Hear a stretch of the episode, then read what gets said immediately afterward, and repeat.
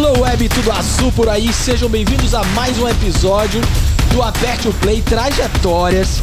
E gente, hoje, hoje vai ser muito especial. Hoje, hoje olha só, hoje vamos falar sobre metaverso, NFTs, vamos falar sobre ó, coisas disruptivas, transgressões, revoluções na economia, na vida, nas carreiras, com um cara incrível. Jeff Beltrão, você é cofundador da Play for Change. Você também é empresário, né, Jeff? Além de várias Sou, empreitadas, sou, né? Sou.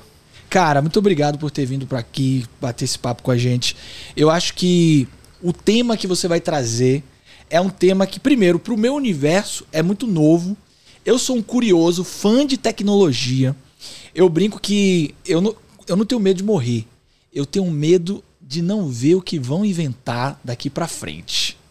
E aí, Jeff, eu quero hoje que você conte um pouquinho da sua história e o que que você anda inventando aí, porque esse lance de NFTs, metaverso e a Play for Change, pra mim, são coisas que eu tô apaixonado, tô estudando, viu, cara?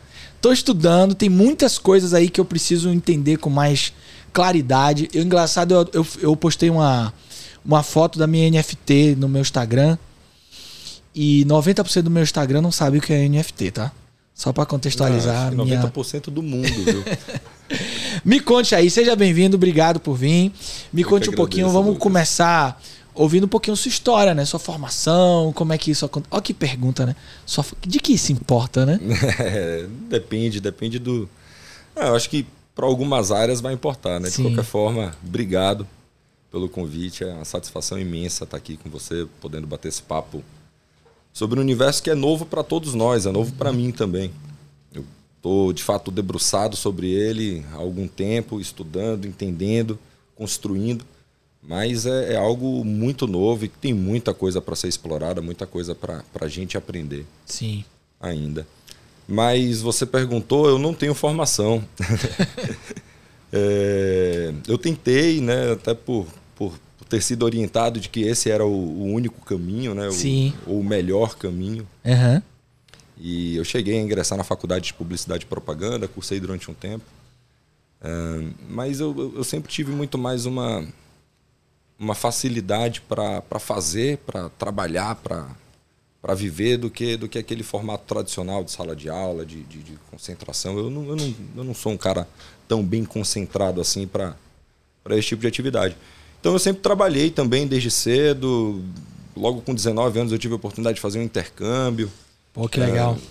E aí terminei ficando um bom período fora do Brasil. Você foi pra. Foi Nova Zelândia? Foi para Austrália e para Nova Zelândia. Austrália e Nova Zelândia. Eu morei em Perth, na Austrália. E depois de sete meses eu terminei indo para Auckland, na Nova Zelândia, onde eu fiquei um ano, um pouco mais de um ano. Cara, eu, eu sonho ainda em ir na Nova Zelândia, viu? Fazer um bang jump. Rapaz, ali é um lugar radical, viu? É radical mesmo. Completamente. É um país pequeno, então você consegue muito facilmente sair de uma estação de esqui, pegar quatro horas de carro e estar em uma praia paradisíaca de surf, e mais Aham. duas horas você está num, num precipício com o segundo bang jump mais alto do, do planeta. Que legal, cara. E raftings e até carrinho de rolimã descendo montanhas gigantes você encontra lá para fazer. E vem cá, então, é, me corrija se eu estiver errado. Você tentou uma trilha tradicional, fez uma graduação, Isso. mas aí não era muito seu negócio. Você foi fazer um intercâmbio, começou a trabalhar cedo. Como é que foi o, essa migração para o intercâmbio? Começou a trabalhar lá? Quais eram os trabalhos que você fazia lá na. É, quando, quando eu fui pro, pro intercâmbio, acho que o principal propósito, acho não, o meu principal propósito num primeiro momento era, era falar inglês. Sim. Mas ao mesmo tempo, como eu sempre gostei de, de, de me aventurar, de desbravar coisas novas, eu, eu, eu tinha na minha cabeça muito clara, inclusive conversado, a possibilidade de ficar. né? Isso passava pela minha cabeça. É, então, como quando eu cheguei na Austrália eu não falava inglês, eu trabalhei. É, meu primeiro emprego lá eu era Glasser, que chama. Glasser? É. O que é um Glasser? Glasser é o, é o rapazinho, a moça que trabalha na, na balada, Sim. recolhendo as garrafas e os copos do dancing floor, Ah. repondo cerveja no bar, Entendi. tirando lixo, dando Entendi. apoio no banheiro, limpando uns vômitos de vez em quando. Sim, sim. É, Lá o povo bebe pra caramba, né? Na Hum, Austrália. bebe, bebe. É que nem na Inglaterra que o povo começa a beber É, meio-dia. 100%, 100%. É, é colônia, né? Assim, colônia Sim, não, sim. mas. Coloni, foi colonizada a colônia, não deixa de ser. E. Totalmente. Os caras lá bebem pra cair, assim. Pra, é, chega a ser vergonhoso em algumas situações. Eu acho que a meta é essa, né? Vamos beber pra cair. É, pra cair, né? Uma coisa que eu sei que lá é muito famoso também é o café, né? Na Austrália. Você chegou a conhecer Cara, café lá, não? não? Acho que é sim. É que eu sou famoso. viciado em café, Sim, então- Pois é. Eu, pô, quando eu fui pra Austrália eu tinha 19 anos. Eu... Aliás, quando eu te conheci, você me apresentou um café muito Verdade, bom. Ali no Salvador Shopping. Mas não muito precisamos fazer propaganda, Não, que ele não não patrocina a gente, mas eu já tomei depois daquele dia lá. bom. Justíssimo. Muito bom, muito bom. Mas é isso. Lá na, na Austrália eu, eu trabalhei como glasser, eu fui auxiliar de, de um instalador de granito, de pedras de granito. Auxiliar de instalador de granito. Limpava espátula, mix de cola, ajudava a carregar as pedras. Até que eu, eu comecei a trabalhar numa agência de intercâmbio, na área de marketing. Isso era uma ideia muito mais de, de ter uma carta referência. É, foi um trabalho gratuito no primeiro momento.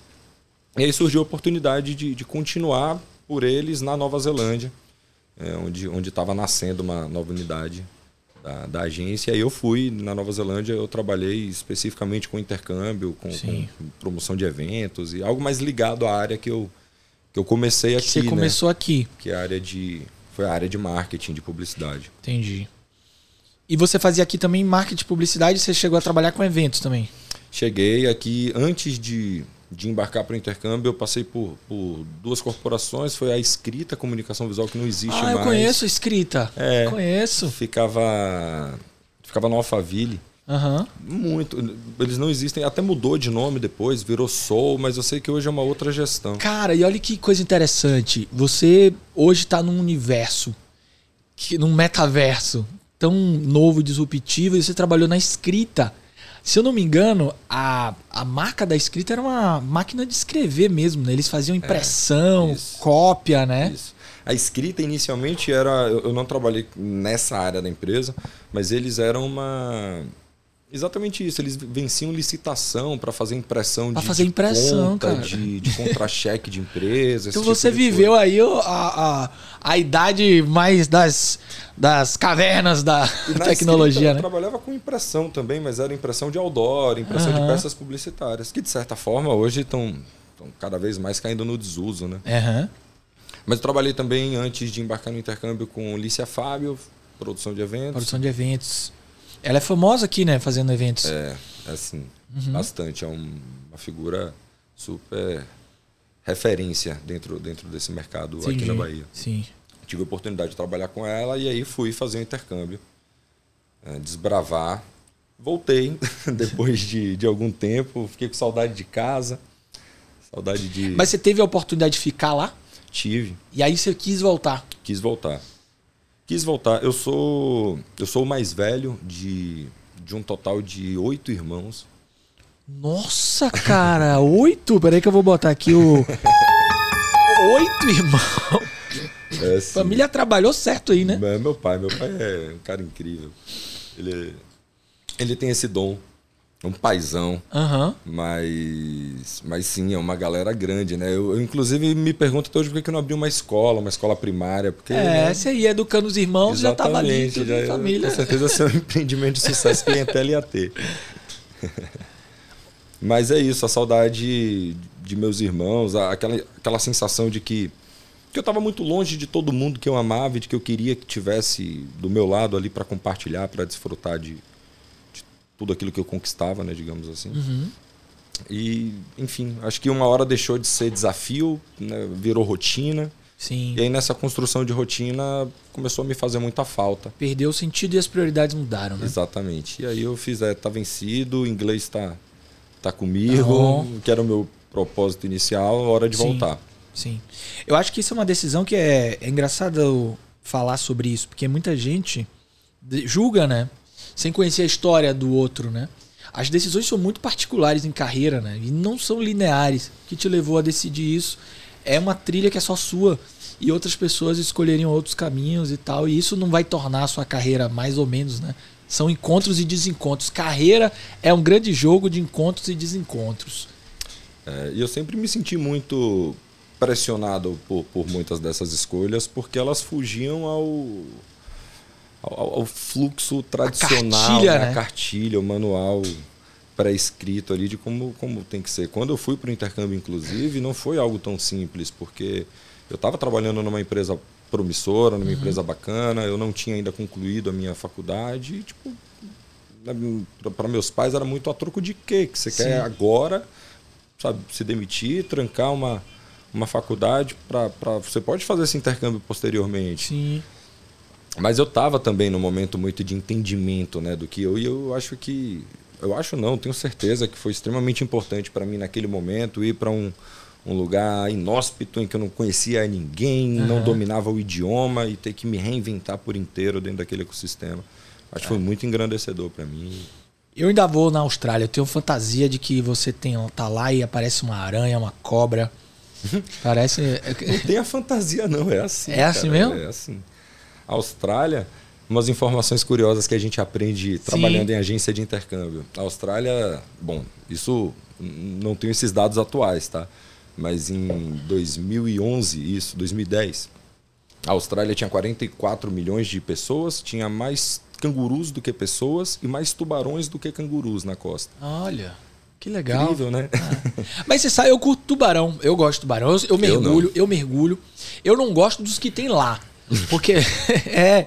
Não, mas eu vou te explicar. É que lá, lá na Austrália, a incidência de tubarão branco é muito grande. Costa da Austrália, Califórnia, África do Sul tem muito tubarão branco. Mas você sabe o porquê a incidência do tubarão branco é É porque tem mais foca? Não, é porque eles não nadam em cardume. Ah, a é? grande maioria das espécies de tubarão nadam em cardume. Ah. A Austrália, eles têm um sistema de, de patrulhamento das Sim. praias que são de banho, né? Sim. Que são frequentadas pela população. Incrível. Sim. É, Você não vai numa praia lá para não ter pelo menos umas quatro lanchinhas, jet E, e eles ski, olham de cima também, né? com radar, com helicóptero. Então, quando tem aquele, aquele cardume de peixes grandes, aquilo é uma, uma massa né, de, de, de carne que o radar consegue encontrar. E muitas vezes o, o tubarão solitário ele, ele passa despercebido. Então, Hum. por isso que o, o, o branco se torna o grande vilão, né? É. Porque é o que vez ou outra consegue escapar. Eu- Eu, eu já passei por situação de estar na praia e ligar a sirene. Cara, eu já passei por situação de estar em é, no mar e mergulhar com e ver tubarão, pô. Eu, eu sou mergulhador. Sim. Eu já mergulhei com tubarão e, e eu fui pra África do Sul pra mergulhar com o tubarão branco. Eu não aconselho muita experiência, não foi muito agradável não. Foi uma experiência um pouco desagradável pra mim. Cara, eu tive em Puff a oportunidade de, de fazer um, um passeio de barco. Sim. E aí você localiza um cardume de tubarões e mergulha dentro na grade? de jaula. ah, eu mergulhei na grade com o Também. tubarão branco. Aquilo não- eu nunca mais volto para aquele lugar. É, ma- mas o meu problema maior não foi o tubarão em si. Eu já mergulhei, já tive contato com um tubarão cabeça chata no fundo do mar. Eu, eu já tive essa experiência, mas a- na África do Sul, o que mais me incomodou é que você entra numa jaula, eles ficam jogando comida podre assim na água, e você fica lá, uma água gelada pra caramba, esperando o tubarão vir, e um tempão você fica lá. E ele pode vir ou não. Ele é a opção do bicho lá, né? Natureza, tudo pode acontecer. Não. No seu caso foi um cardume, mas era devia ser outra espécie, né? Não era o branco. Não, era tinha muito martelo. Ó, oh, nunca vi um martelo, ó. Tinha muito martelo, mas tinham, tinham outras também que eu não, não vou ah, saber cara. dizer. Não foi prazeroso para mim não. Sério? Sério, foi foi uma Acho que isso vai muito de cada um, né? Você ouviu a música do filme Joel? não saía da minha cabeça. Tan, tan, tan, tan, tan, tan, tan, tan. 100%. Cara, Porque... a culpa é desse filme, a culpa é desse filme. Morre mais gente de selfie do que de tubarão. Não é isso, não, Lucas. É Olha- sim, olha tubarão como- é, um, é um bicho de boa, ele, ele, ele tem o seu papel na cadeia. Sabe qual é o problema? É, é o conjunto da obra, porque na água eu não corro, eu não respiro. Ah, sim. Então, assim, eu, eu me É sinto. o lugar ali- dele, é. exato. Você tá eu- vulnerável. Eu me sinto muito vulnerável. E aí um, eu fico. Me assusta. Eu mergulho. não consigo me defender daquele Eu, eu sou fã de mergulho e meu sonho é ver um, um tubarão martelo no mergulho. Agora, bran é, tubarão branco já não é tanto meu sonho, porque é um bicho que é, é que muito ele não assustador. esteja né? com fome, né? É, é, com certeza. Por favor, porque. Bem alimentado, num lugar com equilíbrio ambiental. É, Nada de ser um lugar com desequilíbrio ambiental e um tubarão que esteja também que venha de uma família estável. Se vem de uma família. Se é, tiver qualquer questão emocional. É, então, vai assim, que ele tenha alguma. tenha tido uma educação de boa e ele esteja num dia bom também. Esse é o seu princípio. Eu tive uma experiência no México com um tubarão cabeça chata que foi assim, foi assustador. Eu fiquei um pouco de fobia dos mergulhos um tempo por causa dessa experiência. A gente estava a 12 metros de profundidade e a gente foi para ver, é, ver coral, ver peixinho bonito. E de repente, já eram três e pouca da tarde, a visibilidade começou a cair e um tubarão cabeça chata de 3 metros passou assim, ó, pertinho da gente. O, o Dive Master, o mergulhador que tava com a gente, o guia, comemorou, fez assim, a gente celebrou e tal. Pô, vimos um tubarão. Seguimos um pouquinho, passou de novo. Aí quando passou a terceira vez, eu vi o guia ficar nervoso. Aí, meu amigo, meu, meu coração começou. Aí ele pegou a gente, levou pro meio do oceano assim. A gente sentou no fundo, na areia. E aí o tubarão vinha rapidão assim e saía. Aí eu entrei em desespero, porque eu tava. Ele olhava o, o, o Dive Master lá, olhava meu oxímetro toda hora para ver o meu oxigênio. E aí ele soltou a boia e a gente subiu. E quando subiu que bateu o pânico, porque a gente tinha assistido a semana do tubarão, aquela do Discovery. E lá a gente viu que o tubarão ele ataca sempre de baixo para cima, né? Mas pra que, que você foi assistir isso? Ah, eu sou, eu gosto de tubarão, eu gosto de ver. Eu Os gosto de carinhosos, ver. alguma é, coisa assim antes. É. Aí eu sei que esse dia eu fiquei depois com um pouco de fobia, mas depois eu voltei a mergulhar e tal, mas é, eu mergulho muito, velho. cara. Aqui a Bahia é maravilhosa para mergulhar. A gente tem é, diversos naufrágios aqui. Eu mergulho ou a Baía de Todos os Santos inteira. Isso é louco. Fico imaginando no dia que eu tava na praia, que tocou a sirenezinha. E assim, a sirene lá quando toca é porque eu viro um tubarão a 500 metros de distância. É, né? assim, é uma coisa muito de precaução, né? Uhum. É, mas sabe aquela passagem bíblica que Jesus caminha sobre a água? Eu reproduzi. Porque foi assim, um desespero, velho. Você botou o motor de popa e. Fração de segundos eu tava na areia. E vem cá, e voltando aqui ao nosso papo, quando é que você sai então de voltar do intercâmbio tal e entra nesse universo novo? Teve algumas etapas aí, né? Voltou Teve. pro Brasil. Voltei pro Brasil, reingressei no mercado de, de, de publicidade. Na verdade, eu comecei a canalizar mais para gestão de eventos Sim. Uh, e marketing promocional. Trabalhei um bom período em algumas empresas diferentes, a Gogô, Zoom Brasil, até que é, eu tive a ideia de, de empreender. Quando eu voltei do intercâmbio, eu já voltei com uma vontade de empreender. Sim. De, de começar a construir uma liberdade de tempo, uma liberdade financeira. É, e, e, isso, logicamente, precisou custar algum tempo. Eu precisei também me, me reabituar ali, me voltar a produzir uma receita, voltar a colocar alguns projetos básicos para andar. E empreendi. O primeiro projeto que eu fiz foi uma tabacaria chamada. Ah chamada Senhor Hash. Ela deu muito certo durante algum tempo, até que a gente vendeu para um pessoal de São Paulo. Desculpa, Lucas. A marca continua viva ainda. Sim. É, hoje são algumas lojas em Salvador, mas eu não faço mais parte do grupo. Um... Olha que legal. Então você, o seu primeiro empreendimento já foi bem sucedido. É, eu tô. Eu. É porque tiveram outras. É porque outras... a palavra bem-sucedida ela é arbitrária, né? No Na universo verdade, do empreendedorismo. O, o, o, meu é não foi nem para. Lógico, eu acho que a Seu Racho foi uma escola para mim. Ela não, uhum. ela não é, transformou a minha vida financeiramente, mas me ensinou muito. Foi, foi a, a primeira aventura do empreendedorismo real. Antes disso, eu, eu tinha trabalhado em alguns projetos. Eu cheguei a, a, tentar fazer uma, uma produtora de eventos chamada Artimanha Entretenimento. A gente chegou a fazer alguns projetinhos. O Artimanha, nome legal, hein? É, eu trabalhei com produção musical também, fui produtor de, de, de, algumas bandas. Banda de quê? Cara, eu trabalhei com a Cascadura e eu trabalhei Pô. com a banda Move. Peraí, cara, eu sou Cascadura fanboy, cara. É, Peraí. Quando eu chegar em Nicarágua, canto um cartão postal pra ela. Me amarro também. Cara, me amarro muito. Eu tinha uma banda também, a gente chegou a tocar com Cascadura várias vezes. A eu gente... fui convidado pelo Ricardo Rosa, que era um que era não, é um grande amigo meu. Ele, ele hoje, inclusive, ainda trabalha com produção e gestão cultural. E ele eu estava nessa época cheio de gás, Sim. movimentando um pouco dessa cena. Ele foi convidado pelo Cascadura e me convidou para me unir massa. a ele no, no, projeto. A gente ó, teve um vou, período de parceria. Eu vou dar uma dica aqui, ó. Todo mundo que está aqui assistindo a gente, entra no Spotify, bota lá Cascadura. Vocês vão ouvir uma das Por grandes favor. bandas do rock baiano. Que uma pena, né? Que acabou, né? É. Acabou. É. Acabou. Acho que o Fábio foi morar no Canadá. Tá, tá assim. morando fora, Fábio. Acho que o Thiago ainda tá por aqui, eu tô em São Paulo. É. Mas, enfim, eu, eu, acho que ele não acabou. Eles só não estão juntos no momento. A qualquer ah, momento, entendi. quem sabe pode acontecer aí um, um remember, né? Um, sim, sim. Matar uma saudade. Mas é isso, eu tive algum, algumas tentativas antes, mas eu, nenhuma delas eu, eu olhei e fiz. Esse daqui vai ser o meu projeto principal, como, como eu fiz isso com a tabacaria. Tanto que depois de certo tempo eu pedi demissão do mercado de trabalho, né? Do, do... Onde é que eu estava?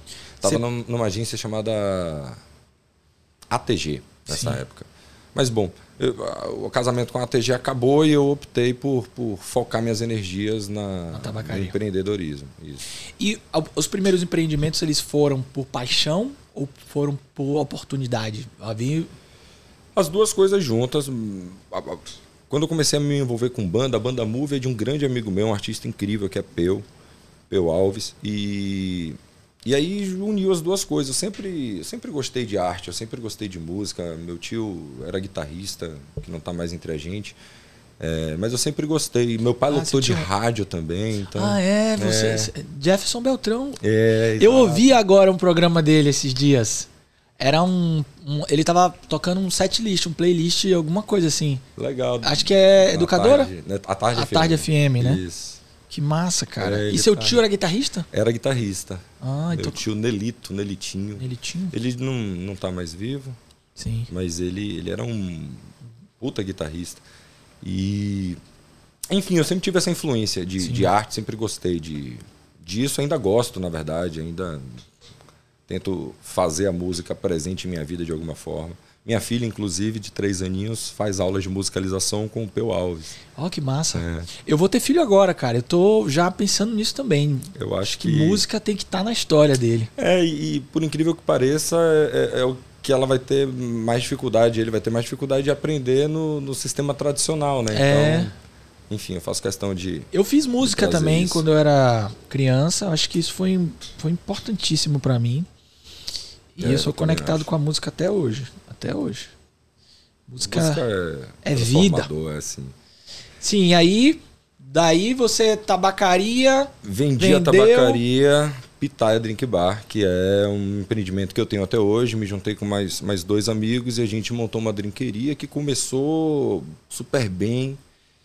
Ganhamos prêmio, é, ganhamos não, mas fomos indicados ao Veja Comer e Beber de Sim. melhor drinqueria da cidade, com quatro meses de funcionamento. E aí? Cara, a sua drinqueria, ela é bem instagramável, porque é. eu vejo uma galera no Instagram, tá, tá, é. tá, tá, tá, direto. E a gente tem essa preocupação, né? A gente, a gente entende que que quem vai consumir drink vai em busca também de uma experiência. E de uma estética, né? E de uma estética. Agora eu saquei. Então, drink tem toda uma estética. Tem, tem. É um, é um produto que não se compra só pelo sabor, se compra pelo, pela, pela fotografia, pela experiência. Sim. Então a gente tem, tem esse cuidado e tem uns drinks bem diferentes, assim. A gente tem um drink que, que imita uma poção química que vem num. num... Cara, isso eu ia gostar. Pois é, você, e ele vem com, com uma pipetinha Pipeta. que você pinga e muda de cor o drink. Uau, cara, tipo aquele sangue, sangue do diabo que tinha no, naqueles kits infantis de isso, laboratório. Era. Cara, eu gostava de ter isso aí quando eu era criança, mas drink eu não, eu não conheço muito de drink. Por favor. Eu, eu vou lá, vou experimentar. Tá mais do que convidado, Lucas. Oh, muito obrigado. E eu vou instagramar, porque eu vejo muita foto do seu bar. Muita. Que Uma massa, galera eu vejo é fotos. É. E aí veio a pandemia, deve ter. Bom, aí começa a minha aventura no metaverso. É. Porque. Ficou boa essa frase aí, viu? É. Veio a pandemia e começa a minha aventura no metaverso. A nossa aventura, né? A nossa aventura. Porque eu me tranquei em casa. Uhum. Filha pequena, logo quando chegou a pandemia, o Pitaia também parou de funcionar, a gente Sim. teve que fechar, parou de faturar. E, e o tempo de Sofia, né, de minha filha, ela, ela não- ele não parou para esperar a pandemia. Então, a ansiedade do pai começou a me indagar o que é que eu posso fazer. Uhum. né, o que é que, o que é que eu posso fazer em casa. Eu tenho Sim. um computador, eu tenho internet, e aí? É, somos três fundadores na Play for Change. Um deles, que é o, que é o Vitor Caribé, que é um amigo de infância. Na verdade, os dois são amigos de infância, Henrique e Vitor é, e Caribé. É, Caribé, ele, ele sempre, sempre, desde 2017, ele, ele comenta sobre criptomoedas, que ele acreditava que, que isso era uma tendência, que a tecnologia blockchain era uma tecnologia é, que, somada à internet, ela, ela iria transformar é, muita coisa na nossa sociedade. Sim. E quando eu, eu me vi ali trancado, enclausurado em casa, confinado com o computador, eu peguei essa informação, essa, essa dica dele e fiz, vou estudar. Vou aprender um pouco do que é blockchain, o que, o, qual é a ideia, né? qual é Aham. o problema que isso, que isso tenta resolver. E aí, nesses estudos, é, certo dia, uma moeda dentro de uma corretora, eu vi uma moeda valorizando bastante. Fiz, caramba, o que que é essa moeda? Deixa eu pesquisar ela. E aí, fui pesquisar a moeda e descobri um jogo um jogo que funcionava usando a tecnologia blockchain, que é a tecnologia das criptomoedas, e que à medida que o jogador joga, ele é remunerado, é, recompensado com a criptomoeda desse jogo que tem liquidez, que pode ser transformada em real. E aí aquilo Cara, isso é muito doido, velho. é, aquilo deu uma explodida na minha cabeça. Eu comecei a pesquisar um pouco mais, achei um documentário que mostra é, o impacto social que um jogo chamado Axie Infinity causou em uma, em uma vila rural das Filipinas, que a comunidade sofrendo com a pandemia, comércio fechado, isso virou uma alternativa e isso mudou o PIB daquela galera. Então, quando eu, quando eu enxerguei aquilo, eu primeira coisa que, que veio na cabeça assim foi caramba vou ver de que forma eu posso ajudar os meus funcionários lá do do, do Pitaia Drink Bar Olha que interessante. a, a ter uma renda, a ter né? uma renda né porque a gente está fechado né então ninguém está trabalhando e aí antes de, de consolidar uma ideia que na minha cabeça é- era incrível e até boa demais para ser verdade eu falei ó peraí eu tenho um mentor nesse universo que que é o Caribé consultar ele. E aí falei, Caribas, estou precisando bater um papo com você, vamos, enfim, a gente fez uma call e aí eu mostrei para ele, eu fiz, velho, eu tô pensando nisso, em fazer isso aqui. Sim. Tô maluco, o que que você acha? E ele na hora pirou junto comigo, fez, cara, isso é fantástico, a gente pode de fato causar muito impacto social. Eu tenho um, já relacionamentos, o Caribé ele trabalhou muito tempo na PwC, mora há, há 12 anos já nos Estados Unidos, então ele tem um network sensacional. E, e, de fato a gente começou a, a construir Aham. esse projeto. O Henrique é, é um cara que manja muito de economia e também estuda essa, esse universo já há algum tempo.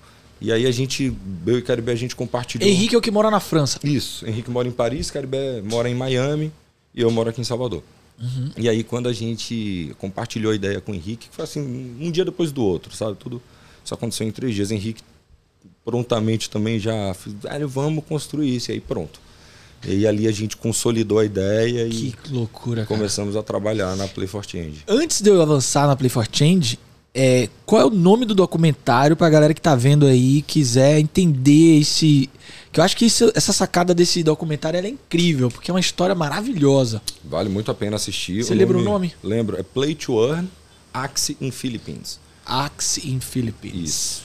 Play to Earn. Play Onde é to que Earn. acha isso? Deve YouTube. ter. YouTube? YouTube. E ele. E hoje ele já tem legendado. Na época ele era 100% em inglês, mas hoje você já encontra ele legendado no YouTube. Cara, e é impressionante pra mim. E aí eu acho que a sacada de vocês. Primeiro, essa sua sacada de transformar isso em realidade aqui. E eu quero entender o quão, talvez, é, pioneiros vocês são na nossa, no Brasil. Acho que vocês são pioneiros, né? Devem ter iniciativas, mas não nesse Hum, molde. Não, não olhando para impacto social. Eu, quando eu comecei a entender o, o modelo, né? Sim. De que forma isso era possível, eu, eu descobri. É chamado Scholarship. Sim. né, que é quando você tem os NFTs dos personagens, você é dono dos personagens e você cede esses personagens para que alguém faça uso. É, eu vi que tem alguns youtubers, algum, uma galera de conteúdo desse ecossistema que Eu, fazia. eu vi também vários gamers, né? Isso. Aham. Isso, mas uma coisa muito mais direcionada para a comunidade gamer. E, e a gente começou a entender que isso pode ser de fato uma ferramenta de transformação social, Sim. que a gente pode dar um empoderamento para a comunidade que tem menos oportunidade, é, principalmente dentro das favelas. Cara, eu vou fazer um resumo aqui. Me corrija se eu estiver errado, porque Por favor, é eu sou um psicólogo apaixonado por tecnologia, mas um entrante nesse universo. Então eu tô no começo. Vamos lá. Me corrija se eu estiver errado. É um projeto como a Play for Change habilita e vai dar capacitação para pessoas de comunidades para que elas, através de um jogo eletrônico, elas produzam através de uma série de atividades riqueza e essa riqueza, riqueza ela é, ela é passível de liquidez dentro de uma realidade física normal. É como se a gente criasse dentro de uma, de uma região, de uma localidade, uma economia é, interna que tem liquidez e que pode gerar transações, o que dá para aquela comunidade oportunidades de trabalho e de prosperidade Isso, econômica. isso. Cara, e aí, como foi a minha minha explicação? Fantástico. Ah! Fantástico, é exatamente isso, Lucas. A gente a gente é um facilitador, porque hoje para você Eu levei três dias para ter esse raciocínio. duvido, isso é genial. Mas então, a gente a gente é um facilitador hoje para você desfrutar da grande maioria desses jogos, não todos, existem jogos que são 100% gratuitos que você também consegue produzir é, uma receita. É, mas hoje você na grande maioria deles você precisa comprar os NFTs, então Aham. existe um, um entrave financeiro. Então a gente investe, faz o investimento nesses NFTs, eh, busca dentro da comunidade ONGs para firmar parcerias e a partir dessas ONGs a gente recruta eh, jovens. Quando eu falo jovens, é, é mente jovem, tá? Isso Sim, não limita a sim. faixa etária, não. É, é muito mais quem tem predisposição, interesse, curiosidade. Mas você já de teve alguma pessoa mais velha que. Temos, a gente tem Dona Sônia que joga com a gente, que tem 70 e pouquinhos Ah, anos. fala a verdade, De cana cara. brava. Ó, velho, você chega em casa, você consegue explicar para outras pessoas o que é, que é isso que você faz? E Dona Olha, Sônia Lucas. sabe jogar.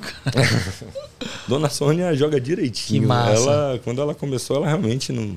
É de cana brava aqui, aqui na. aqui de Salvador, daqui de Sim. Salvador, Dona Sônia. Sim. E, enfim, ela, ela é uma fofa e manda super bem, sim. Uhum. Não vou dizer que ela é aquela jogadora extraordinária, brilhante, mas consegue tirar proveito. Que massa. que é o mais importante, né? E, e- e o mais legal é que a gente percebeu que o jogo ele se torna na prática a porta de entrada para esse universo de economia descentralizada. Que, que existe dentro das criptomoedas. Aham. Então a gente consegue fazer um trabalho de, de mindset muito legal também com, com, com a galera, porque a gente mostra para eles um, um universo de, de oportunidades que até então Cara, eles não faziam a menor ideia que existia. olha só, eu vou te falar uma parada aqui que é uma crença pessoal minha, uma das coisas que eu estudo pra caramba e que eu escrevi um pouco no meu livro. Que é a seguinte, eu acho que a, a educação ela tem que ter um pouco de rebeldia. Ela, ela tem que ser para a liberdade. Ela não pode estar só a serviço de. Então, o que acontece com um projeto como esse de vocês é que vocês conseguem mostrar possibilidades que são é, de um lado transgressoras, né? Porque foge da economia tradicional, então é uma transgressão, né? Se a gente for pegar dentro dos programas pedagógicos existentes, a gente tem uma educação para o trabalho, é, mas que trabalhos são esses? Então eu acho que vocês conseguem abordar um assunto e um tema que é da liberdade, né? Totalmente. Dentro do próprio sistema. Agora, é ao mesmo tempo um pouco revolucionário, né? Porque é um. A gente tá falando ainda de uma tecnologia muito nova, né? Tudo muito novo, essa economia do. Completamente. Eu, eu, eu gosto de fazer uma, uma analogia com a internet, de que a gente tá na internet de 94, aquela que, que discava, sabe? Lembra? Sim. Que fazia um barulho. só... Eu usei muito isso, velho. Eu vou também. contar minha idade, cara. Eu tô falando dela aqui também. Eu, eu bati a palma quando conectava. velho. e quando sua prima tirava o telefone do gancho? Cara, você sabe o que é o BBS? Você não sabe o que é BBS. BBS era os primeiros sites. É, então, tá vendo aí? Tá vendo aí você? Acabo de revelar minha idade. né? Não. Mas olha só, uma pergunta. É, eu imagino. Eu tenho, eu tenho estudado um pouco de metaverso e tal. E eu confesso para você que eu ainda não fico confortável com a ideia dos vestíveis no metaverso. Então, por exemplo, de um óculos que eu vou é, usar para poder participar de uma reunião, por exemplo. Eu acho que isso tem que evoluir muito para ser mais prático. Mas, por outro lado, a maneira como vocês estão lidando com a construção de novas possibilidades econômicas e de desenvolvimento a partir do jogo, isso eu acho incrível. Para mim é meio que o negócio é esse aí, cara. É. Vamos criar agora um, uma possibilidade de empoderamento que as pessoas decidam e trilhem caminhos. Essa para mim é a não linearidade de carreira tocada num ponto genial. Se empodere, saiba que existe isso também. Isso. É exatamente essa ideia. Eu também acho que o, esse uso do metaverso, como, como você colocou, em que a gente vai colocar o óculos de realidade virtual e vai, vai ficar imerso naquele universo, eu acho que ele vai acontecer. Na eu verdade, até quero ter, tá? Eu até quero. Eu falei isso, mas eu quero ter um, sabe? Ele já existe, né? Uhum. Esse, esse mundo ele hoje já existe. Ele só não é tão popular ainda. Na verdade, ele é muito pouco popular. Mas hoje você entra num metaverso do Sandbox, por exemplo, você compra ingresso de um show do Snoop Dogg que só acontece lá com o avatarzinho do Snoop Dogg cantando. É, mas já teve isso. Teve aquele negócio Second Life. Sim. Não rodou, velho. Mas o que, que mudou agora? Melhorou a tecnologia, né? A descentralização econômica. Ah. Agora. Aí você matou a, a, gente é dono oh. daquele universo ali. É. A gente de fato exerce uma propriedade. Cara, eu acho que é isso que muita gente não entende. Para mim é uma evolução do capitalismo a seguinte ideia. Agora nós temos propriedade de itens digitais. Exatamente. Isso é uma nova fronteira, né? É. E é rastreável e é seguro, né? Exato.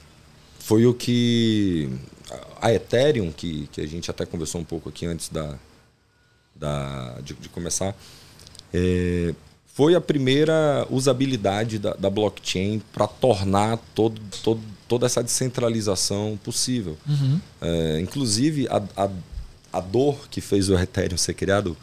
É, o cara jogava um jogo de videogame, não vou lembrar agora o nome do jogo. Mas teve um problema com o servidor do jogo. O servidor do jogo caiu, precisou ser, ser restaurado e, e todos os jogadores perderam os itens que eles tinham acumulado uhum. em anos uhum. de jogo, sabe? Todo o progresso, toda a carreira. E aí ele fez: não, não é possível. Isso não, não tá certo. Isso é meu. Uhum. Né? Eu, eu que imprimi esforço aqui. Sim. Então ninguém pode me tirar mais isso. E aí nasce a rede Ethereum com, com o desdobramento da tecnologia blockchain, que você pode criar smart contracts, né, que são contratos é, automáticos é, que automatizam transações dentro, dentro da blockchain. É, você consegue criar os NFTs, que é, que é você. O NFT é uma sigla uhum. para Non-Fungible Token, que nada mais é do que você criar uma autenticidade é, para um item digital. Digital. E aquele item passa a ser único, ele passa a ser irrastreável e copiável. Uhum. Então. Eu tenho um NFT. É, eu comprei. Eu também tenho um monte. Eu comprei um globo de Natal da Coca-Cola. Incrível, velho. E assim, o, o aplicativo que eu uso dá para fazer realidade aumentada. Então, de vez em quando eu boto o meu globo da Coca-Cola por aí. Muito legal. Então, Isso... cuidado para não esbarrarem no meu globo da Coca-Cola, hein? Se liguem. Ele vai valer muito. Você não viu o Neymar agora? Comprou um NFT de 6 Eu milhões. vi, mas isso aí é, me chama atenção para o seguinte. Olha só, eu sou psicólogo, mas eu gosto de lógica. Eu imagino o seguinte cenário. Eu sou Neymar. Eu tenho uma grana. Eu quero duplicar minha grana. Há um mercado especulativo forte nas NFTs. Então o que, que eu faço? Quando ele. É, e ele tem uma, é uma figura pública de autoridade. Então, se eu lanço um NFT, pego um cara que é uma celebridade, uma figura pública, e ele bota no perfil dele, aquilo ali é uma valorização da própria. Então, assim, tem uma coisa também. É, a, a descentralização e desregulação é boa, mas ela também pode causar um, um desequilíbrio para o poder econômico também, não? É, eu viajei aqui, eu fui muito doido não, mesmo. acho que você, que você tem total razão. Total razão. Eu até, só rapidinho, só uma, uma viagem minha. É, se eu crio uma NFT e eu tenho 3 milhões de reais, eu compro minha própria NFT e recupero. O dinheiro foi para mim mesmo. Agora ela tá no, no metaverso valendo 3 milhões. Eu não tô gerando uma riqueza especulativa para mim mesmo. É bem Tá. doido esse raciocínio. Acho. Esse raciocínio ele, ele faz sentido, mas ao mesmo tempo é, tem um outro lado na história que, que é bem legal da gente pensar também que isso é possível. Cê quem foram as primeiras pessoas que compraram macacos, esses NFTs de macacos? É, alguém aleatório, né? Aleatórios. E alguém vendeu esse NFT Ah, eu tô com raiva desse macaco, por 6 viu? Porque tudo é esse macaco agora. É. alguém vendeu, alguém ganhou, né? Alguém vendeu. E, e- e isso é uma democratização. Hoje, na blockchain, antigamente, para você participar de um, de um idol, de um, de um projeto incrível, de uma startup que pode crescer pra caramba, você precisava ter muita grana Sim. e informação. Aham.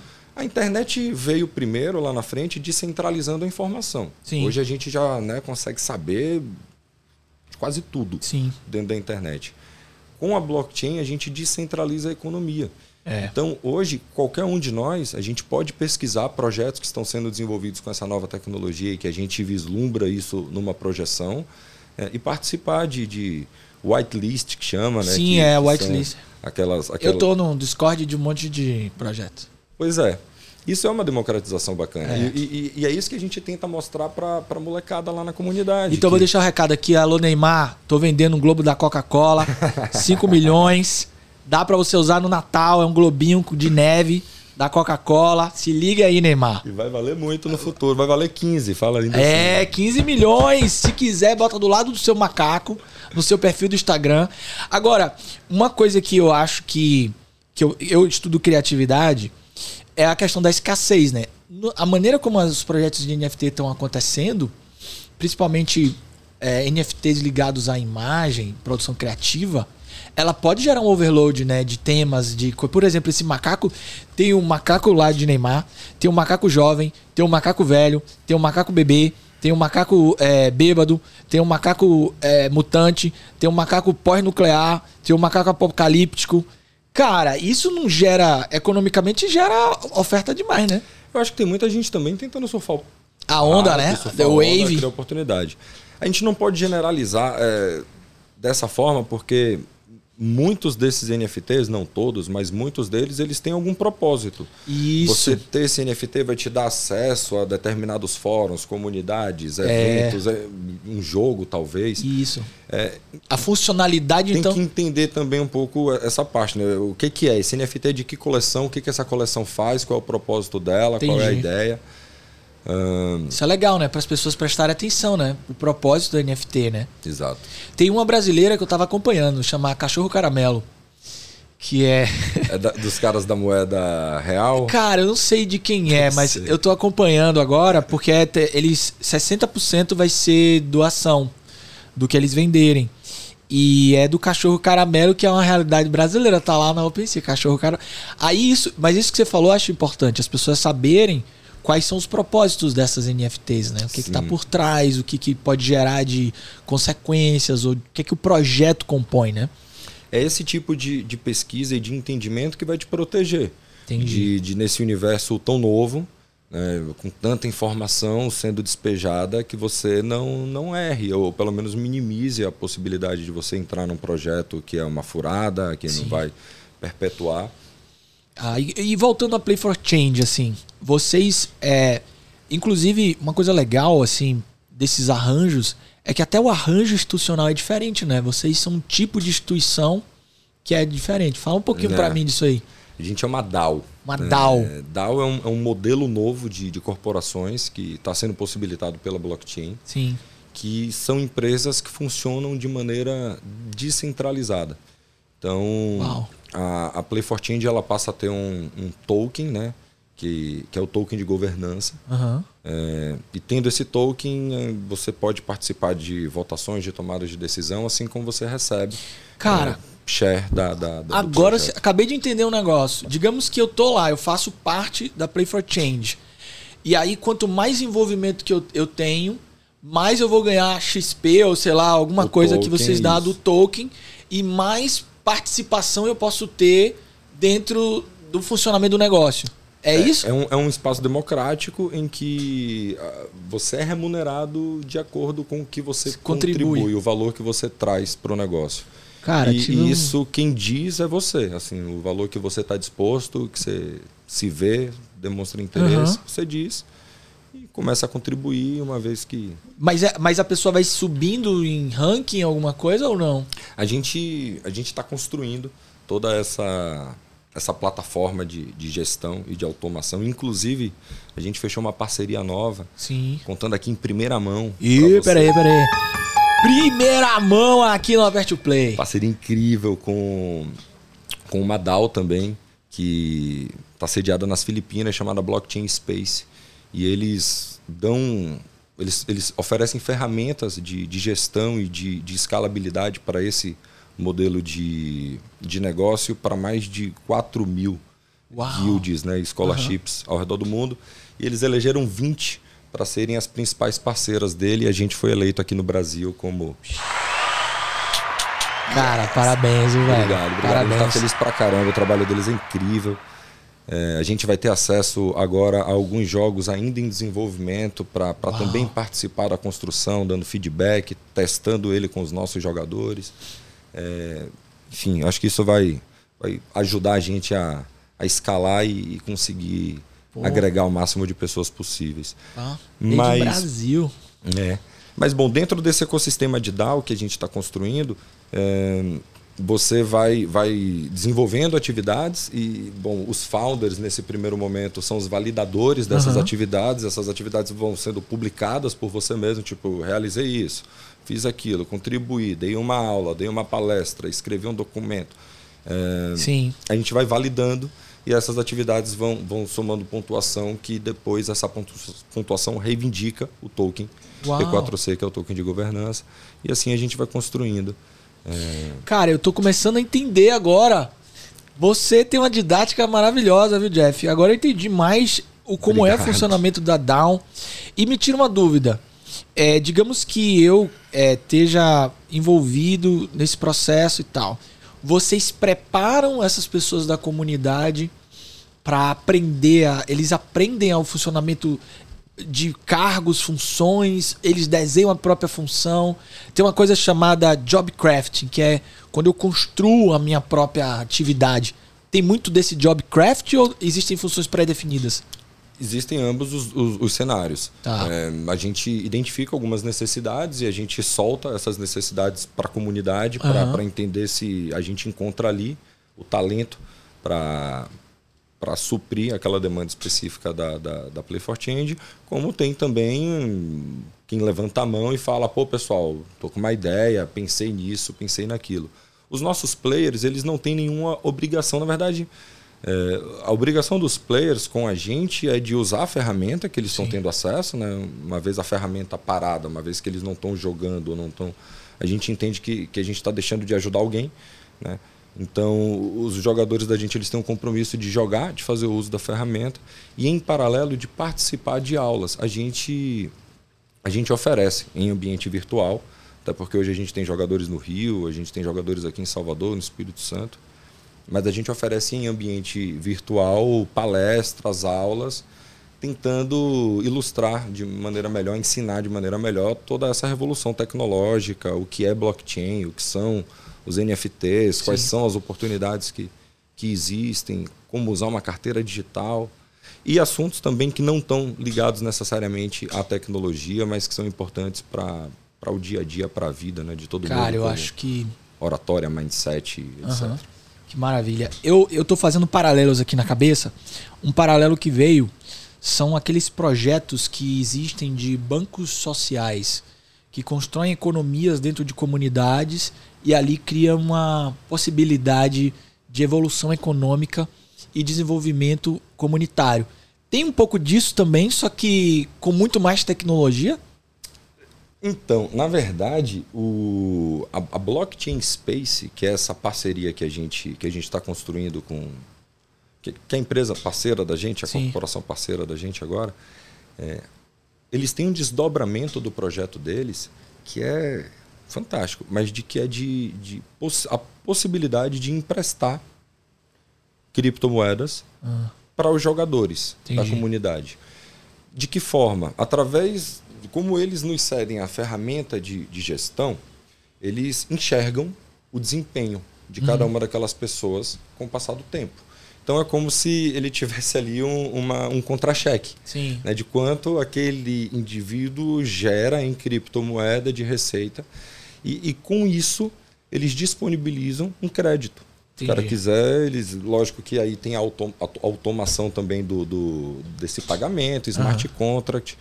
É, mas está se surgindo aí um, um universo de fato financeiro descentralizado através da blockchain, Aham. em que a gente vai ter também esse, Essas possibilidades. essas possibilidades de, de serviços financeiros muito mais próximo ao banco.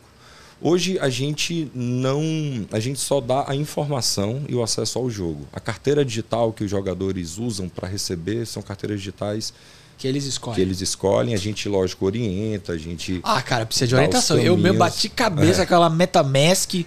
Você pega por ali, joga pra lá, joga pra cá, clica ali, copia pra cá. Eu falei, meu Deus, e agora foi pra onde o dinheiro? Pois é. É, é E, e outra, tem um código infinito. Não perca esse código, senão você perde a carteira. perde. Cara, eu, eu fiquei. Eu tô sobressaltado, que eu não sei onde eu guardei o meu código. Não brinca. É. Tem que saber, viu? Se perder o código, já era, né? Já era, não tem uma história lá nos Estados Unidos de um cara que, que foi um dos primeiros a comprar o Bitcoin. Hoje ele deve ter tipo um bilhão de dólares em Bitcoin, Sim. mas ele perdeu o computador. Ele já gastou uma fortuna no- escavando o lixão de Nova York para tentar achar a placa, Meu para ver Deus. se recupera essa grana. É sério isso? É, não- que porque não tem horror, cara. CPF, né? O cara perdeu o bilhete premiado dele. É. é um ambiente descentralizado. Ao mesmo tempo que, que tem essa desvantagem, né? Não tem o CPF, então eu não tenho para onde ligar e falar isso aqui é meu. Não tem. Aí tem muito scam que chama, né? Muito hacker, muita galera também se aproveitando, né? Tem. Tem que. Por isso, por isso talvez até a gente precisa de uma educação melhor pra isso, né? Porque Totalmente. é muito fácil também os caras roubarem a carteira do outro. É, ainda é porque. Acima de tudo por causa da desinformação. Porque quando a gente está empolgado e desbravando, a gente muitas vezes clica no link que a gente não deveria clicar, a gente abre uma página e, e sim. Tem, eu, É eu já, aí, eu velho. já, Você já caiu no- errei, já, já caí em scam. É mesmo? Já. Tive um prejuízo na época de uns 400 dólares. Não foi Caraca, legal, não foi velho. legal. É o que Mas- você comprou o negócio errado, você clicou e transferiu a carteira. Não me pergunte aonde que ex- exatamente aconteceu, mas eu, eu assinei um, um smart contract É. sem querer que automatizou um, um saque. Então tem um jogo que, que toda vez que eu fazia climb da- das Sim. moedas no jogo, ela entrava na minha carteira e automaticamente saía. Puxava e ia pra. automaticamente é para outra. Eu só, eu só perdi uma vez. É, e aí eu meio que me desesperei porque eu pensei que eu teria perdido tudo, do Tudo. jogo, né? Que eu fiz, caramba, já era, porque toda vez que eu tirar de lá vai, eu não Aham. vou ter acesso, então. E aí eu, eu lembro que eu fiquei quase até 5, 6 da manhã no YouTube es- Pesquisando. a descentralização da informação, mas É. sabe? E aprendi a revisar todos os contratos que estão na minha carteira digital, a revogar algum Aham. contrato caso eu queira, e eu consegui identificar o contrato que estava fazendo, me roubando, consegui cancelar e consegui limpar Cara, a carteira. E Isso ao assim. mesmo tempo é doido porque isso me empolga muito. É entender que existe um caminho que está sendo escrito, né? E esse caminho é muito criativo porque é muita criatividade em jogo para fazer isso tudo que está sendo feito. É. E aí, às vezes, é difícil de entender porque ele é tão. E é todo humano, né? Diferente do, da, de muitas transformações da natureza, a gente tá vendo que a gente tá indo longe pra caramba em capacidade humana de criar coisas complexas. E tá ficando complexo. Demais. Eu, eu não. Olha, eu que tô dentro disso e, e é todo dia uma descoberta nova, todo dia uma compreensão nova, assim, é, é muito louco. E a maneira da gente aprender também tá mudando, né? Você vê que você foi atrás de pô, um tutorial de quem teve esse problema e pá, e vai, vai, e daqui a pouco você tá vendo um cara lá no Azerba Azerbaijão que É. passou por isso e aí ele tá compartilhando. E é assim, Foi né? um asiático que me ensinou, de fato. Não, não sei de onde ele era exatamente, mas era um asiático. E, e, é, e completamente. E muito também porque a gente, como é tudo muito novo, Aham. eu não tenho ainda com clareza ali uma, um curso, uma. Até, até começaram a aparecer alguns de, um- de uns tempos. É, cá. eu acho que esse pode ser um caminho importante até, né, gente? Com certeza. Isso- É do- Esse assunto ele precisa ser falado. Você sabe, você falou em asiático, eu lembrei de um caso agora que me. Cara, eu me deparei com isso semana passada e fiquei impressionado. Um cara da Indonésia, ele tirou um selfie dele no computador. Você viu esse caso? Ele tirou um selfie dele mesmo. O selfie dele mesmo é óbvio, né? É um selfie dos 17 aos 22 anos, todos os dias. E aí, ele deve ter feito isso de maneira aleatória na vida dele. Veio esse boom aí dos NFTs, ele transformou tudo em NFT e subiu lá no OpenSea. E o cara vendeu, se eu não me engano, já tava em cento e tantos etéreos. Eu sei que ele faturou uns 5 milhões de reais já de, de, de, de selfie dele. Pois é. Cara, e, e assim, isso é muito louco, porque É. realmente é uma coisa totalmente arbitrária, né? O cara. Quem que atribui valor ao selfie dele sentado no computador, né? E o que é valor, né? Nessa economia de central. É, valor também é subjetivo, apesar das bases econômicas terem partido de uma história concreta, né? Que era, o, sei lá, a quantidade de ouro, a escassez e tal. Criamos a moeda. Você até explicou isso pra mim outro dia, né? Que a moeda veio uma representação dessa. Da, da gente não ficar carregando as pedrinhas de ouro, né? Isso. E aí a- o cara vai lá e cria uma, uma foto dele mesmo. E de repente isso, isso tem valor e. Isso é louco pra mim também, tá? Mas, O valor ele é O cara dado ganhou por um cinco acordo, milhões de né? Uma reais. convenção entre É, uma convenção. A gente concorda que isso vale que vale. Foi feito assim com ouro, foi como É. você falou. Mas eh, quando a gente vai falar de, de arte, se é que eu posso chamar essas selfies de arte, eu acho que Cara, não tem. o que, o que, o que faz? Por que, que É, lá esse, atrás esse a é um debate aí, velho, de arte que é muito complexo. Assim. Exato. Por que, que os quadros Eu sou muito fã de arte, eu, eu já fui pra várias dessas bienais e tal. E assim, eu me impressiono com o que é, sabe? Eu acho que se tá ainda nesse estado, talvez no futuro é, isso diminua um pouco, eu imagino, do- principalmente das NFTs. É, mas porque vão ter mais usabilidade, então vai vir muita coisa de usabilidade de NFT, mais dos projetos, como você falou, acho que isso abre o olho de muita gente buscar projetos. Sim. E aí essa- esses, essas coisas que pareçam aventuras é, artísticas podem diminuir e a gente vai ter arte mesmo de pessoas dedicadas a- ao universo artístico, sei lá. Mas é porque é muito subjetivo, né? Muito, totalmente. Eu, eu, eu particularmente não, não invisto em NFT de arte ainda, Aham. é, pelo menos, porque eu acho que que ele precisa ainda adquirir uma maturidade. A não ser que a gente pegue aqueles cara, aquele cara de Nova York, como é o nome dele, que ele às vezes botava pra vender as coisas dele por um dólar. Sim, é- pois é, eu não, eu não lembro Bansky, o nome não, né? mas eu Bansky. sei, sei de qual cara que você está falando, que ele se popularizou bastante. É. Mas, mas é, ou, ou é para investir numa whitelist, em uma pré-compra né, de algo Sim. que está para ser lançado, porque aí a probabilidade disso valorizar quando entrar no mercado é grande.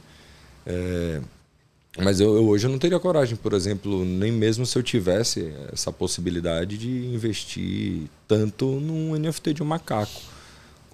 Foi feito. Bom, posso até estar falando besteira porque eu não sei é, a comunidade do macaco. o Que, é que- Cara, que tem. Ó, eu já eu sei. Os Sabe? caras têm iate, os caras têm clube de quem participa do macaco, os caras têm um monte de benefício, só quem tem um macaco faz parte.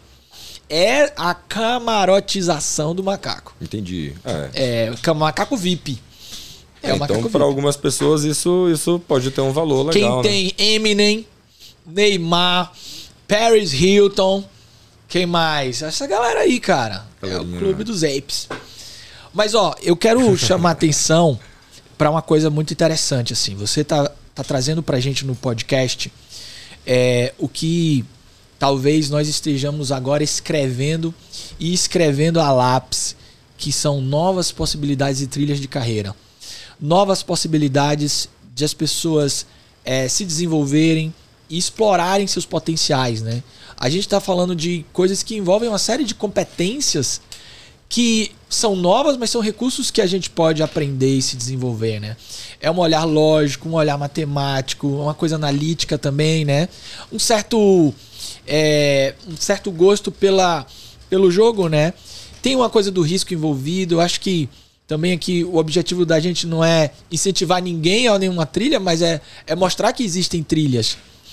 E o que eu acho genial do projeto de vocês é a possibilidade do empoderamento, da, de, de mostrar para as pessoas que é, é possível e plausível uma trilha completamente nova de carreira. Que muitas vezes as pessoas nem têm a oportunidade, principalmente falando um país como o nosso, no, com o abismo social que nós temos, nem tem a possibilidade de, de saber, né? De terem escolhas dessa forma, né? Acho que vocês estão dando mais escolha, né? São quantas comunidades já impactadas?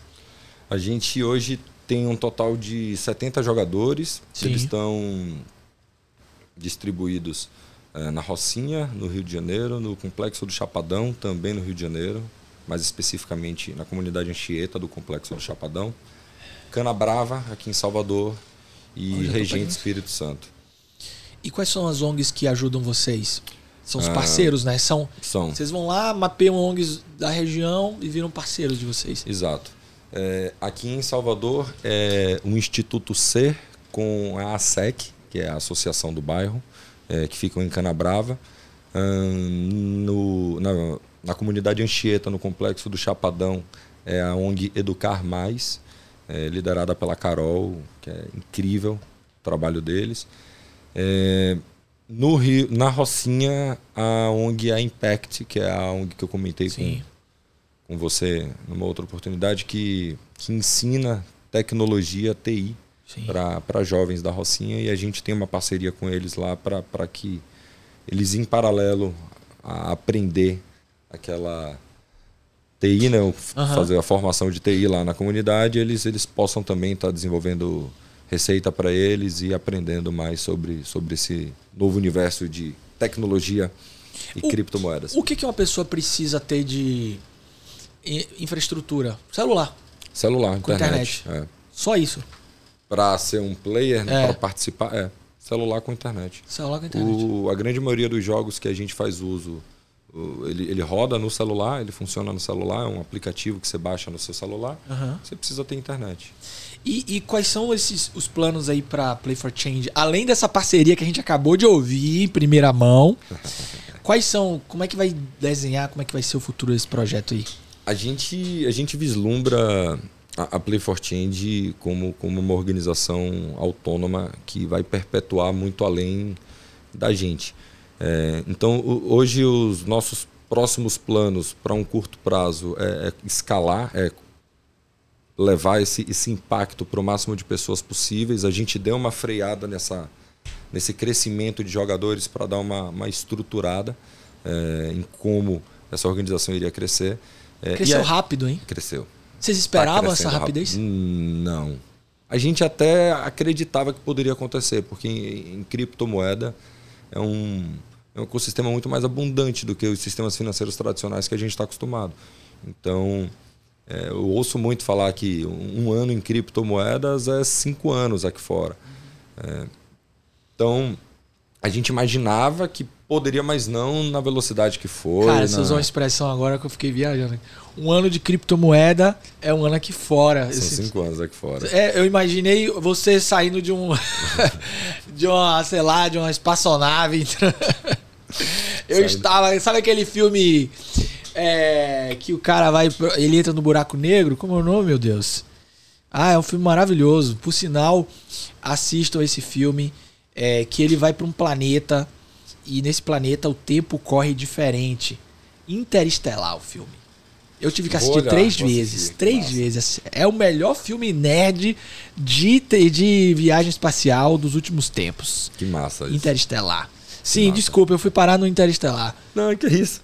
Mas enfim, só concluindo também, é, além dessa, dessa parte, a gente também está consolidando essa estrutura educacional que a gente entende que é extremamente importante para que para que esse impacto social seja feito de maneira efetiva. A gente Aham. não pode simplesmente dar a ferramenta sem traduzir, sem explicar, sem, sem dar baseamento e conduzir da melhor forma essa, essa galera para fazer o uso de maneira correta das oportunidades que estão surgindo. E eu acho que até vocês têm agora um- uma possibilidade de oferecer coisas plurais, né? Que aí vai dar vários Totalmente. campos dentro desse universo, esse mercado, né? E se alguém quiser entrar em contato com a Play for Change, como é que acessa vocês? A gente tem um website que é www.playforchange, o for é numeral 4, ponto .io, io. E a gente tem também o nosso Instagram, que é o arroba playforchange.dao. Show! Cara, vamos aos Legos? Você viu que você tava montando aí. Pô, eu terminei me distraindo aqui, eu tentei correr atrás do prejuízo. Não, mas agora assim, você não tem que parar e, e comentar. Ó, eu fiz o meu. Eu vou explicar o meu pra aquela câmera ali, ó. Caramba. Eu já tava aqui, eu, eu usei as minhas peças, eu já tava pegando as suas peças também. Eu não, eu tenho mãos inquietas pro Lego. Olha só, o meu Lego, Jeff, é um pouquinho do que eu vi da sua história. São pontes, uma série de pontes com flexibilidades e poss- eu, eu coloquei movimento no, no modelo para uma trilha não linear, cheia de curvas e de possibilidades. Eu acho que o que você trouxe para esse trajetórias foi isso, foi um caminho vivo que ainda está se desenhando de muitas possibilidades e trilhas e coisas que algumas vão permanecer, outras vão se transformar, vão se revelar ao longo do caminho, outras conexões vão fazer, por aí vai. Eu fiz um meio que uma, uma grande estrada de. Eu, não go... eu gosto da expressão trilhas, sabia? Inclusive eu usei aqui, ó, no meu livro. Eu te dei uma cópia do meu livro, não sei, ó. Me deu, me deu. Eu quero saber deu. se você já leu. Comecei a ler, não Ah. terminei não. E aí, comecei. a parte. Fantástico. Ah, quero fazer. Inclusive de muito, muito encontro com que, com que eu quero aprender mais para estar colocando em prática. Você é fantástico, Lucas. Cara, eu usei a expressão aqui trilhas e foi, foi um grande debate aqui, porque eu tinha uma revisora, uma tia minha, que é professora de letras, doutora em letras. E a palavra trilhas, a gente debateu muito que palavra usar. Porque trilhas não são fechadas, são abertas, né? É diferente de quando eu coloco, por exemplo, ah, um manual, uma direção. Eu dou trilhas. Trilhas é isso, são possibilidades. As pessoas estão querendo muitas respostas prontas. É. E trilhas são só caminhos. Quem vai, como diria o poeta, enforquem-se com a corda da liberdade. As trilhas estão aí. Eu acho que a Play for Change também faz isso, né? Oferece trilhas. O que vão fazer das trilhas é o que cada indivíduo vai fazer. Por isso que eu fiz o meu projeto assim, seu. Não, ficou Agora- fantástico. Agora é você, agora é você, agora é você. Eu acredito muito nisso, inclusive de que a gente pode ser várias coisas, né? É mu- é muito vendido aquela ideia de quando o jovem vai ali fazer 18 anos, tipo, agora você vai escolher a sua profissão, que você Sim. vai ser pro resto da sua vida. E, putz, a faculdade de durar quatro anos, dá pra gente fazer quantas, É. né? Dá pra gente ser tantas coisas no decorrer dela. São vários plays. A gente pode ter Exatamente. vários tipos de play na vida. Pode mudar a direção da Alguns trilha. vão nos remunerar, vão ser economicamente viáveis, outros não, e tudo bem. Essa é a vida. Exatamente. E da resposta pronta é a maior furada mesmo, porque a resposta pronta de hoje talvez não esteja mais certa amanhã, né? Então, cada um tem que construir a sua verdade, entender onde vai chegar. Eu fiz aqui uma. Mostra pra onde? Mostra pra, pra cá. Pra cá. essa. Fiz aqui uma, uma cadeira, uma cadeira gamer, bem diferenciada, com o nosso jogador ali jogando um gamezinho. Que jogo ele tá jogando aí? Ele tá jogando Axie Infinity. Axie Infinity. O jogo da revolução. É, sim. No momento é o jogo que tá possibilitando a gente fazer uso dessa ferramenta. Ah, depois eu quero umas dicas suas de um jogo desse. Viu? Ah, eu, eu, comigo. eu gosto de jogar. Eu jogo Call of Duty. Eu sou grão-mestre no Call of Duty Mobile. Eu sou o cara, velho. No Call of Duty Mobile eu sou grão-mestre. Não tem ninguém pra me desafiar. Henrique, Henrique- não, Henrique é bom em Counter-Strike. Counter-Strike eu não sei jogar direito, não. Não. Eu tentei jogar Free Fire, mas você jogar atirando no celular, não. Sabe quais eram os meus jogos? Hum. Hoje eu só jogo blockchain game, mas eu, eu sempre fui apaixonado por FIFA, futebol clássico É. e Magic. Magic. Magic the Gathering, um jogo Aham, de cartas de de, cartas. RPG. Eu tenho até hoje umas cartas, inclusive. Que massa. Isso é legal, sabia? Uma coisa importante, talvez, é, e aí trabalhar no futuro, é essa interface entre o online, o digital e o físico também, né? Cuidar da saúde física. Eu vejo muitos atletas pro players agora com muitos projetos de qualidade de vida, a parte física também, saúde mental. Mas isso são temas para outros podcasts. Depois a gente vem falar sobre Ah, ter assunto como é, como a gente equilibrar todos esses pratos que o mundo digital também de certa forma nos traz, né? Eu acho que esse vai ser o grande desafio da humanidade. Vai ser aprender a, a lidar com, com esse novo universo que vai surgir de maneira saudável. Saudável, né? Porque lá no Screen Festival mesmo, um, um dos palestrantes, o. Esqueci o nome agora. Mas ele foi, foi perguntado para ele qual era o maior medo dele, né, num cenário utópico, futuro. E ele fez, cara, acho que o meu maior medo é assim, em algum momento a gente esquecer o sentido da morte. Porque vai que a gente consegue eternizar pessoas no metaverso. Sim, cara. E eu vou poder sentar com meu pai para tomar uma cerveja na esquina da rua Chile, que é algo que eu morro de saudade de fazer. Meu pai não está mais aqui. Uhum. E, e isso, enfim, então tem, tem muitas coisas Cara, para se ele- viajar e pensar. Aquele ensaio daquele se- seriado lá do Netflix, né? Que é falava bastante disso, né? O Black Mirror. Black Mirror, né? Você É. você digitaliza a pessoa que já se foi e aí você passa a confundir. A finitude também nos move, a escassez nos Exato, move, né? Exato. A gente A precisa. vida é um ciclo, né? Essa abundância exagerada deprime. Da mesma maneira que a escassez exagerada é sempre esse jogo complexo e ambíguo de ter e não ter. Pô, velho, filosofei agora, hein? Foi bonito Gravou mesmo, aí, gravou aí, minha filosofada? Então não percam, leiam isso lá no meu livro, Playfulness. Cara, Jeff, eu quero te agradecer. Agradeço, É, cara. mais um dia incrível ouvindo você e entendendo esse universo. Vou aprender mais, vou ser um dedicado conhecedor dessas novas trilhas e possibilidades. Parabéns pelo projeto, muito sucesso. Acho que passe também os seus contatos, quem quiser te adicionar, te, te conectar. O Pitaia também.